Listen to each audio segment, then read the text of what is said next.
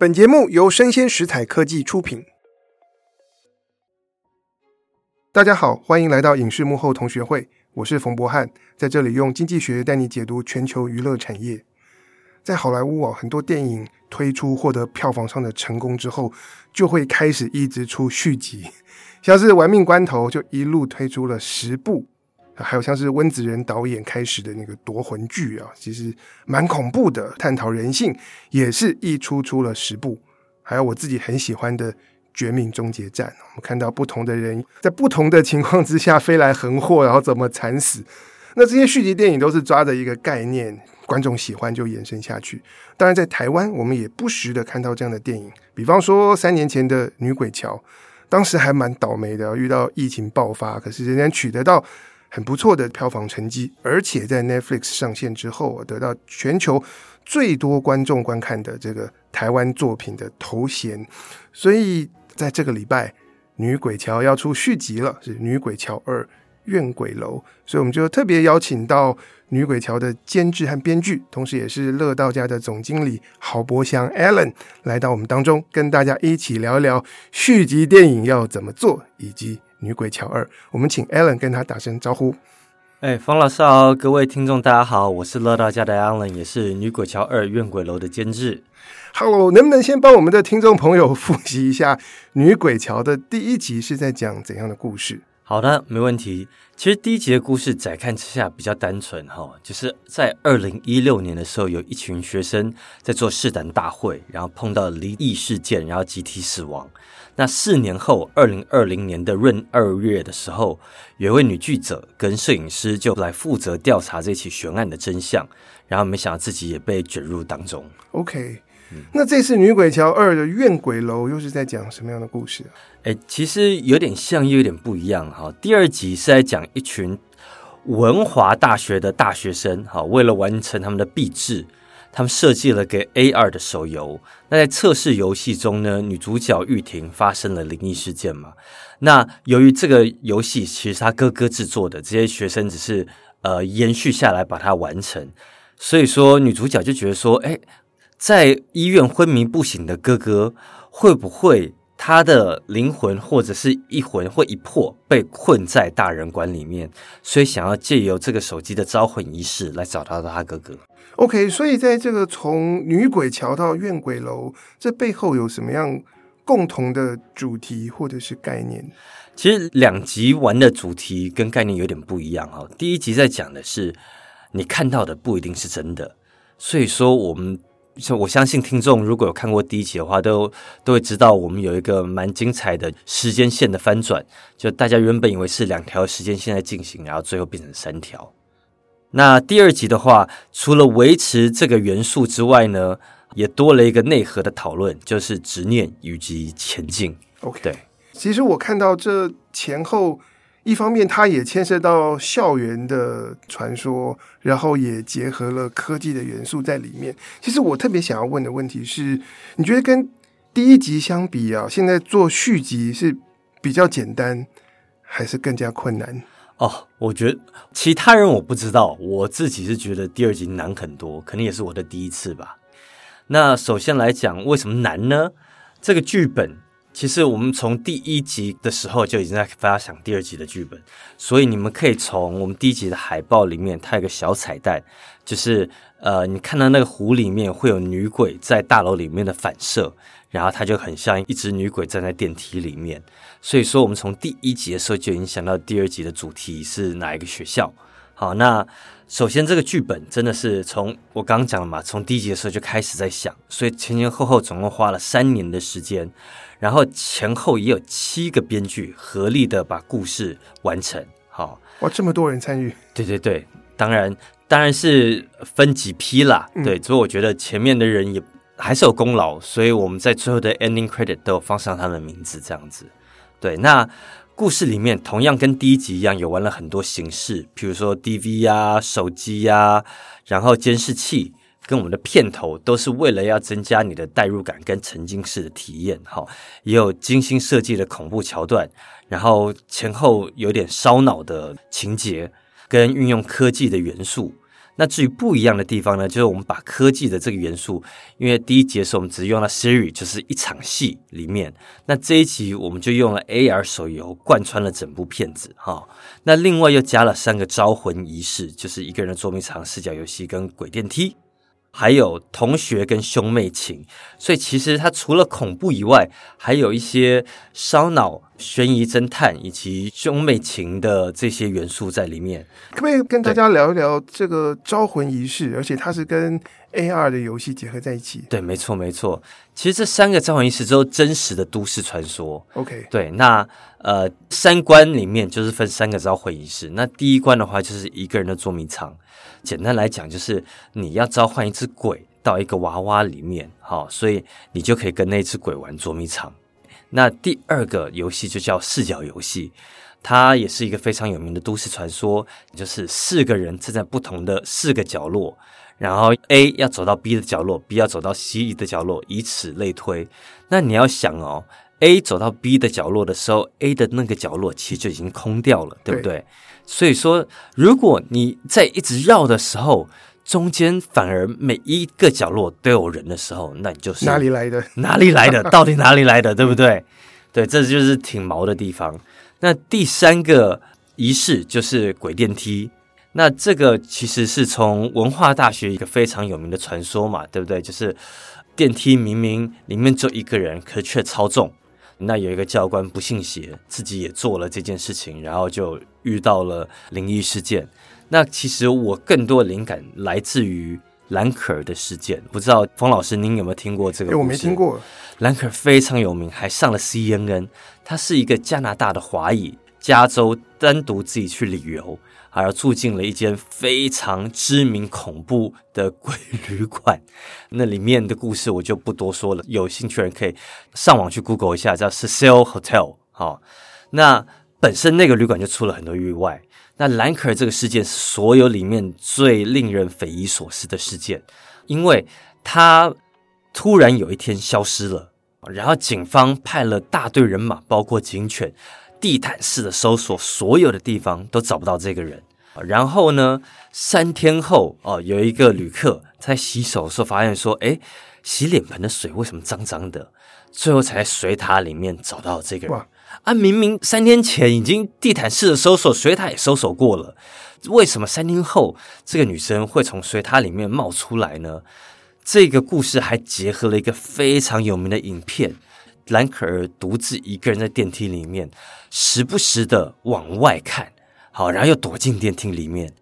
也有一个很诡异的举动，他的手就是那边乱动，然后嘴巴那边好像在唱儿歌，还讲话，你不知道他在干什么。可是感觉起来，他就是在对外面一个你看不到的东西沟通。这个。案例其实有很多很多的传说，那我印象最深刻的就是鬼电梯，说不定他就是当天做了一个招魂仪式，然后自己进到了异空间里面，出了事情，三天后才返回人间。对，所以这个故事在我印象中太深刻了，就把这个梗用到了我们的这个故事里面来。因为我在网络上看到说，嗯，女鬼桥有结合 AR，然后也会在高雄电影节推出相关作品，所以是这三款招魂仪式的 AR 推出。哎，不是这个，我要说一下，哦、这三个招魂仪式就只有在电影里面会出现。对对对对对，大家都在问这一题。那在呃雄影展示的其实是大禹的。女鬼桥二的噬魂录因为第一集非常厉害，他们有得奖嘛，嗯、所以他们继续做了第二集。OK，然后也会有我们文策院，就是我们另外一家公司有戏啊，跟那个 TOII 联合开发的一个手游，那个就是真的 AR 游戏，你必须到每一个大学里面去去玩，去解码，嗯，然后最后回到文化大学里面去。OK，原来如此。但是 Allen，你刚才谈到说，你觉得做续集难太多了，但其实这个跟我平常常常读很多文章，还有在好莱坞的创作者，他们接受访问，他讲的是，是第二集更简单吗？都是第二集更困难。可能我觉得我们的野心太大了，因为你想想看，我们有鬼，我们有 AR 游戏，我们有三个招魂仪式，然后有兄妹情，有同学情，刚刚讲了嘛，有很多只鬼，又有不同的恐怖的设计桥段，真的野心太大了，所以说。其实编剧后来反而是来帮我们瘦身。OK，对，让它更聚焦，让它更聚焦。那就让我掉一下书袋好了，因为在好莱坞，大家有一句话叫做 “Give me the same thing”，对，没错，different，对，没错。我觉得这句话特别又是套用在系列电影，大家之之所以会想来看续集，是因为。喜欢第一集，没错，或是第一集已经给他们一个印象、一个概念，是。这是关于什么样的故事，以至于你做续集的时候，你不能够跳脱那个风格、那个框架，是是是是，可是你又不能够重复过去，你需要推出全新的想法跟剧情在里面。我觉得是在高度的限制之下，又要做创新的事情，我觉得难是难在这里。对，因为你刚刚说的那本书《先让英雄救猫咪》，我我有去跟老师上课。我、哦、刚才没有讲到书，但是在《先让英雄救猫咪》这本书里面有提到这点。没错，所以说我非常喜欢那本书。那我要讲的是，呃，其实我要跟呃所有的听众打一个针哈，第一集跟第二集其实是完全不一样的体验，只不过女鬼桥的核心精神好都有在第二集里面出现，是，所以我不担心，对真真的应该有做到老师说的。有一样有不一样的这个元素。对，其实电影是这个礼拜才上映，对。可是我们看到你们在海外电影院的这个版权销售成绩不得了哎、啊，就是在我们录音的这一天，已经有卖出四十一个国家。对啊，对啊，真的非常幸运。怎么做到的？好，好像打破了近十五年的记录哎，才十五年而已。十五年之前是哪？色戒。哦，那是李安导演，没错没错。我觉得这样子比。虽败犹荣，虽败犹荣。我觉得这样子比不公平，对对。但是四十一国是非常怎么讲啊？土生土长的台湾电影，我觉得是国片可以在四十一个国家的戏院，不是 OTT 哦，不是 Netflix 哦，是戏院上映，真的是一件非常难得的事情。我必须说，对我自己也很感动。对我因为我看到，不只是亚洲，还有中东地区的国家，然后还有。俄罗斯独立国家国协的成员国等等，所以你们是怎么做到的？如果要把电影卖到其他国家，觉得这个作品需要达到哪些条件？好，我觉得第一个你要挑的就是类型，好，这个类型需要是全球可以吃的，所以我才选择鬼片嘛。因为我们反个方向思考，哈，我们大家第一个看的日本片，大部分觉得大部分应该都是《七夜怪谈》或《咒怨》。对不对？那泰国片的话，我相信就是鬼影啊，或者是幽魂娜娜这些的。所以其实恐怖片是一个呃文化隔阂很低的一个类型，它很容易 travel 到其他的国家去。然后全世界也都有那个校园怪谈嘛，对不对？所以我相信这个题材是全世界都比较好入口的。再来，我们《女鬼桥》的第一集其实剧情上比较简单，因为我们纯粹是用拍摄的形式跟恐怖桥段，还有最后时间线的翻转来得分。这样的话，海外是非常容易吃得下去。好，好所以对，所以刚刚呃，冯老师有提到说，我们在 Netflix 上有二十四个国家上榜，然后被公认是最多外国人看的国片嘛。在这个基底下，我觉得就是因为第一集在 Netflix 有成功，所以第二集也可以卖的成绩这么好。那最后当然也要感谢我们的海外的版权的伙伴 WME，他们是全美国第二大的经纪公司，也是版权销售公司。他们真的非常认真的帮忙推广海外的戏院这一块，这一块他们功不可没。Okay, 说实话，所以就是类型，然后加上前一部的记录，以及有非常专业的海外的协力伙伴加在一起，造就这样的成绩。是的，是的。可是，在预售之前，是不是这些海外的片商他们会在影展？会先看过，还是他们凭书面资料就买？其实他们没有，这就是预卖的魅力就是应该说预卖的难度了。嗯，所以大部分之所以台湾的片没有办法预卖走到那么多国家，就是因为预卖是一件很难的事情，一定要看完片，你将心比心嘛，一定要看完片之后，你才比较有信心说这部片我到底要不要买。对，可是我们真的是做到预卖就卖到四十一个国家，嗯，真的很不容易。OK 啊。很期待帮台湾的观众期待在台湾播放之后得到的成绩。那我们再来看一下这个电影的制作预算，因为一般讲到恐怖片，我觉得它在观众人数上有一个天然的屏障。是，像是我们 Podcast 节目，我有一些学生助理啊，他们都跟我说：“老师，这这片我们不协助，因为我们不敢看恐怖恐怖片。”可以理解，对对对，所以呃。在这样的情况之下，很多的恐怖片其实都是小成本。对可是在我看这个适应的时候，嗯，哎，我看到里面的一些特效什么的，其实很细腻，那个是的，质感非常非常的好。那想必你们要做《怨鬼楼》这部的话，它需要有很强大的方式来控制预算，或者让钱可以花在刀口上面。没错，对没错，没错。好，这个的话，首先就是因为我们是百事达出身嘛，然后、哦、百事达，对对对对，我们是百事达出身，这童年的回忆哈。然后后面就转成院线发行，所以就常常跟好莱坞买片。那也是刚刚有提到的，用预售的概念来买。嗯，对，所以说不管是市场分析啊，或者影片分析，这个其实是我们的强项。后面从买好莱坞的片到投资国片，其实这个东西是很类似的哈。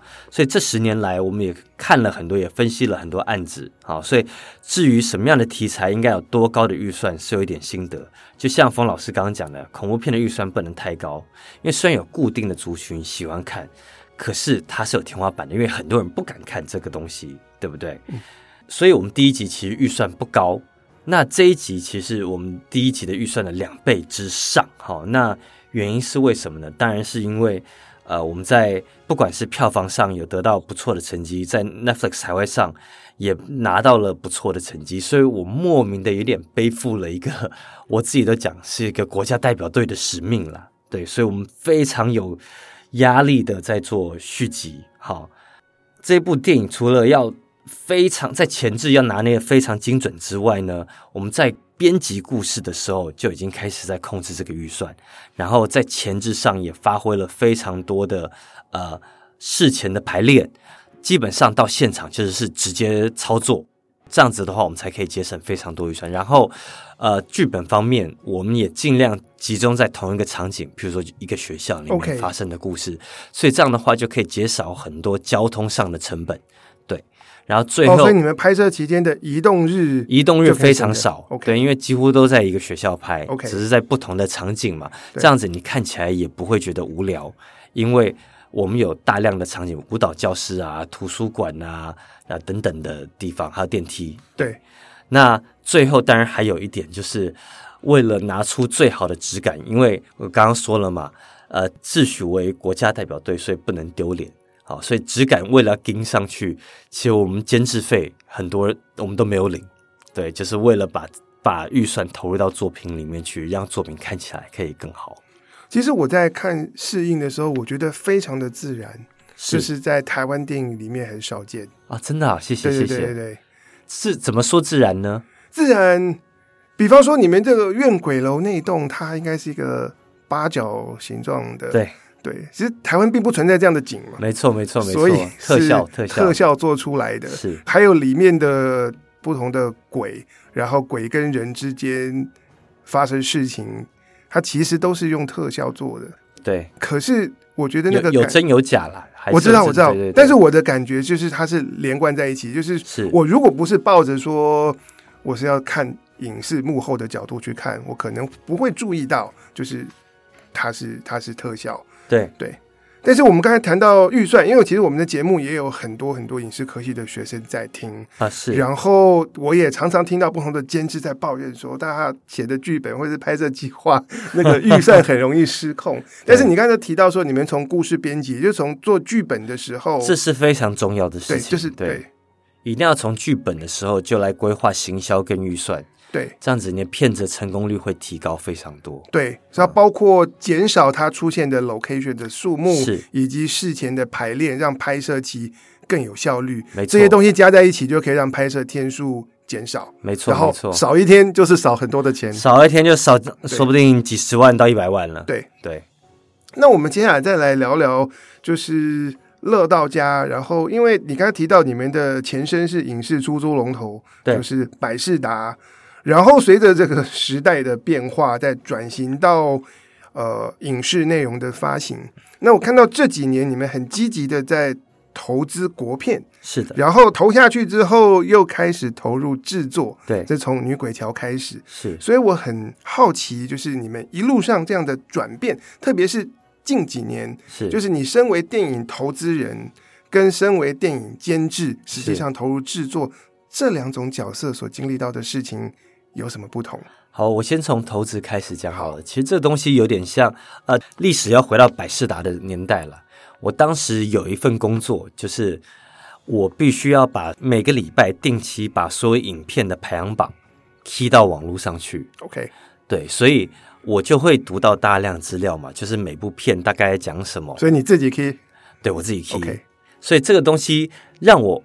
自诩，你知道，不好意思哈，就是我常常需要这样催眠自己，才能把那么苦的工作做完嘛。那时候我就自诩是周杰伦，怎么说呢？因为周杰伦其实早期的时候，他都是帮很多 KTV 伴唱带伴奏，所以那时候他就练了很扎实的基本功，就是所有的和弦啊要怎么对，那些他都做得出来，所以他现在才可以当一个那么优秀的歌曲创作家。那由于那个时候我早期就是。每周的 Top Ten 都是我在 key，所以我基本上在那个时候应该有奠定了一些基本功，就是哪些片子哎比较受到大众的青睐，哪些片子比较没有。好，带着这个功力呢，后来转到了发行去，所以我刚刚就讲了，要预买嘛，那是很大的一个赌博。我们其实就是有剧本跟一张 A4 给你看，有哪些卡司，预算是多少。好，然后你就要决定说，我要我是不是要用一千万、两千万还是三千万来买这部片？就是台币嘛，对，台币，台币，Okay. 对，所以这个东西刚好可以延伸到国片的投资，因为是一模一样的事情，我一样是看剧本，就必须跟卡斯就必须决定说我要不要投这个这部片子。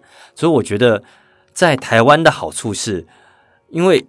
台湾离我们比较近，所以其实我可以跟到很多核心的成员来聊这件事情，譬如说监制或导演来聊这个东西，甚至还可以参与剧本上的一些讨论。我觉得这个东西反而做国片对我来讲是一件更好评估的事情。OK，其实我们运气也挺不错的，从二零一七年开始，连续六年到去年都有前三名的国片是我们投资的。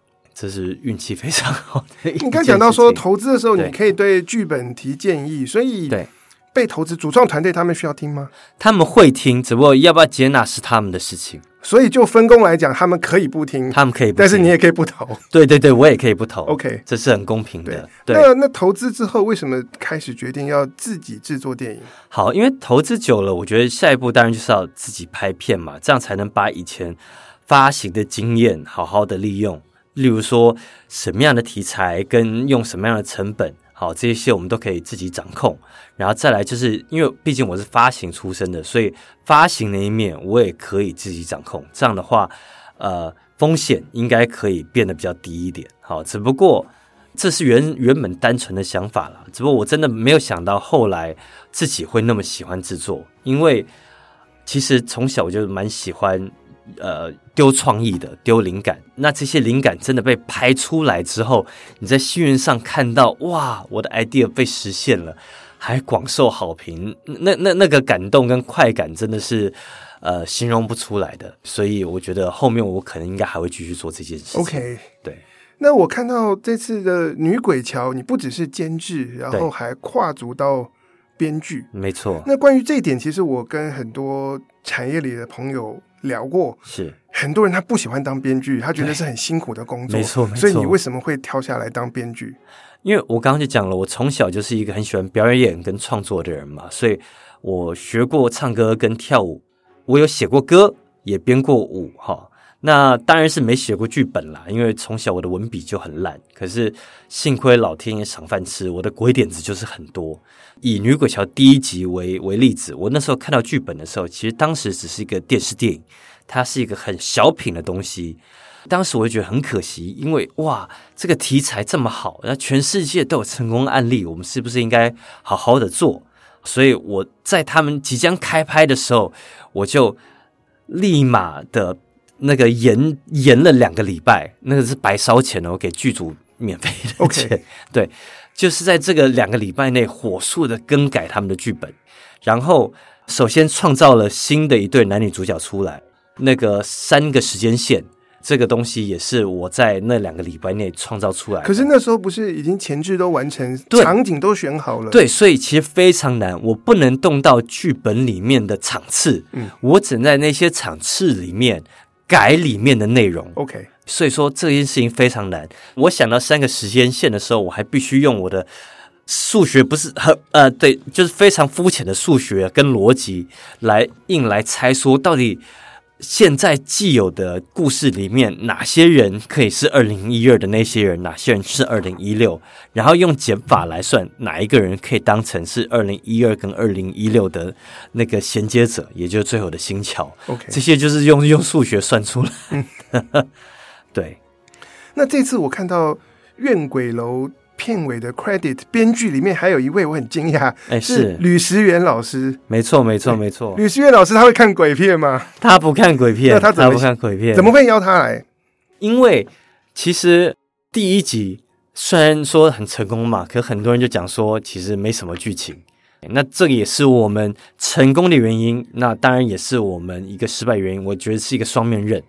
那第二集我就很想挑战这一点。当然，我就讲了，我的鬼剪子虽然多，可是我对于人物的塑造其实非常弱。我就请石原老师来帮助帮助我们这一点。那基本上刚刚讲了嘛，他是不看鬼片的，所以他当时非常犹豫。那我们就一直拜托他。那最后，因为他是信基督教的，他说好，让老天来决定。所以我们就现场拔杯，然后一拔杯，基督教怎么会拔杯？就成了。OK，没管，那成了就好，好，我也不问细节，我也不问为什么。好，好，所以说一拔杯就成了，我就太开心，现场就欢呼，然后现场有大概五六个人证，他就脱不了身，就硬着头皮来帮我们写这个剧本。里面有非常多人物的情感，我觉得写的非常好，这都要谢谢石原老师。OK，就包括前面提到的女主角，然后跟她昏迷的哥哥，对对对，两个人之间兄妹情跟同学的这些前板都是他他主笔。对，我觉得这也是让这个鬼片或恐怖片增加它的一个厚度。没错没错，的方式对是。那其实台湾近年来票房成功的恐怖片还有好些呢，像是呃除了。女鬼桥，还有红衣小女孩啊，中邪，还跟咒。那有些人就觉得说，恐怖片很简单，我们就是压低成本吓人就好了。嗯，可是我呢，因为我研究的是经济学跟产业嘛，我看到的事情是，恐怖片因为是低成本，所以它资金门槛很低，没错，很多人都可以募到钱，都可以拍。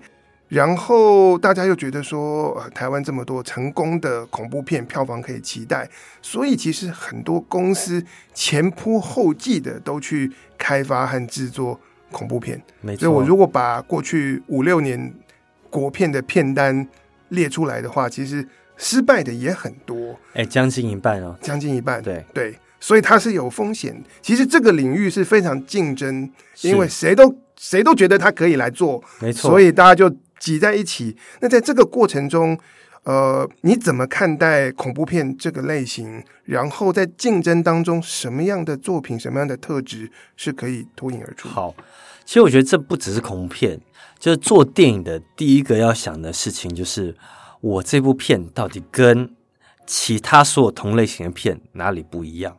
这个是我们在市场定位上就一定要想得非常清楚的，呃，第一件重点。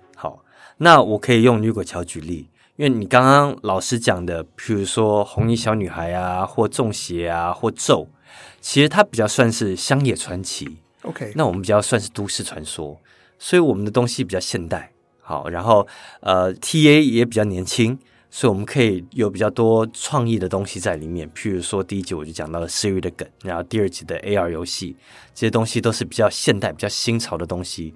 然后我也比较敢加入一些悬疑、烧脑的东西在里面。这就是我们跟其他恐怖类型很不一样的地方，其他鬼片不一样。其实我自己很喜欢你们这个系列里面的那个科技元素，是对，让他觉得说，因为虽然是传奇或传说，我们就知道。是假的，可是那个科技让让我们身为观众觉得说，是在我们这个时代发生的事情。没错，没错，没错。对，那除了《女鬼桥》这个系列之外，乐道家未来在电影制作上面还有哪些计划？乐道家现在就是一个单纯的制作公司。那我们最大的愿景呢，就是希望拍出一些可以跟国际接轨的作品。因为我一直觉得台湾我们人口小嘛，少嘛，所以市场就小。那在这个情况下，我们拍出来的作品，因为受于资金，真的都会有天花板的上限，好，也比较难跟国际接轨。对，所以这也是为什么我第一部作品就要做女鬼桥，因为我刚刚说过了，鬼片没有文化隔阂，所以说后面也有做那个伊藤润二老师的影集《聪明症》，恐怖跟猎奇会是我们其中拉出来的一条主线。另外有两条线也是我非常感兴趣的，一个就是音乐跟职人，所以后面我们有跟一一影业合拍两部影集，一部叫《接招吧制作人》，然后另外一个叫《今夜一起为爱鼓掌》。好，所以就是音乐跟职人都会持续做下去。那将来最大希望就是，因为其实不止我们，譬如说像汉草啊，或者是大木，他们也都是很有野心，想要往国际发展。我很希望说，我们也可以成为他们的其中一份子。哈，大家组成一个国家代表队，就像韩国一样，可以把我们国片带给全世界的观众看。这是我最大的愿景。OK，加油！其实我觉得迈向国际是必要。是对，因为其实我常常看那个韩国他们影视产业的高峰会，他们最常讲就是说韩国市场太小了，所以我们被迫要打国际市场。他们人口也比我们多那么多对他们，人口是我两倍，啊、都觉得不够。对，那其实台湾的经济的成长都是靠出口、靠外销，所以内容产业绝对是要往这个方向走。是是是，就像新加坡一样嘛，对，对不对？你看他们人口那么少，可是事业那么成功，都是外销。台湾也一定要这样子走。那在我们今天节目的最后，我想请 Alan 看简单用几句话跟大家推荐一下我们这个礼拜上映的《女鬼桥二怨鬼楼》。好哦，其实它是一个很独立的故事，哈，所以说没看过第一集的人也看得懂。可当然，如果你要有完整的体验的话，建议大家还是去 Netflix 把第一集补起来。好，那它是一个除了恐怖以外。还有非常多，就像我刚刚讲的猎奇，像 AR 游戏、招魂仪式啊，然后烧脑悬疑推理，还有人的情感的一个故事。它不只是一部恐怖片，我觉得不管你是喜欢恐怖片的，你可以来看；你害怕看恐怖片的，我也建议你来尝试一下哈，因为真的是一部非常好的片。尤其我们在后置上灯光跟效果，好，我们做五点一，那个非常用心。然后刚刚老师也提到说。影视成像不输其他韩国的片子嘛，对不对？对，所以我真的非常推荐大家进戏院来看这部片《女鬼桥怨鬼楼》呢。十月十三号就要正式上映了。好，那这边我们有带一个 slogan，就是游戏即将开始，你准备好了吗？OK，你准备好了吗？好，以上就是我们今天节目的内容，希望你喜欢。非常谢谢 Alan 来到我们当中，跟大家一起聊一聊《女鬼桥》续集的影视幕后。请大家帮我们的节目按赞、追踪，并且给我五颗星。我是冯博翰，影视幕后同学会，我们下次见，拜拜，拜拜。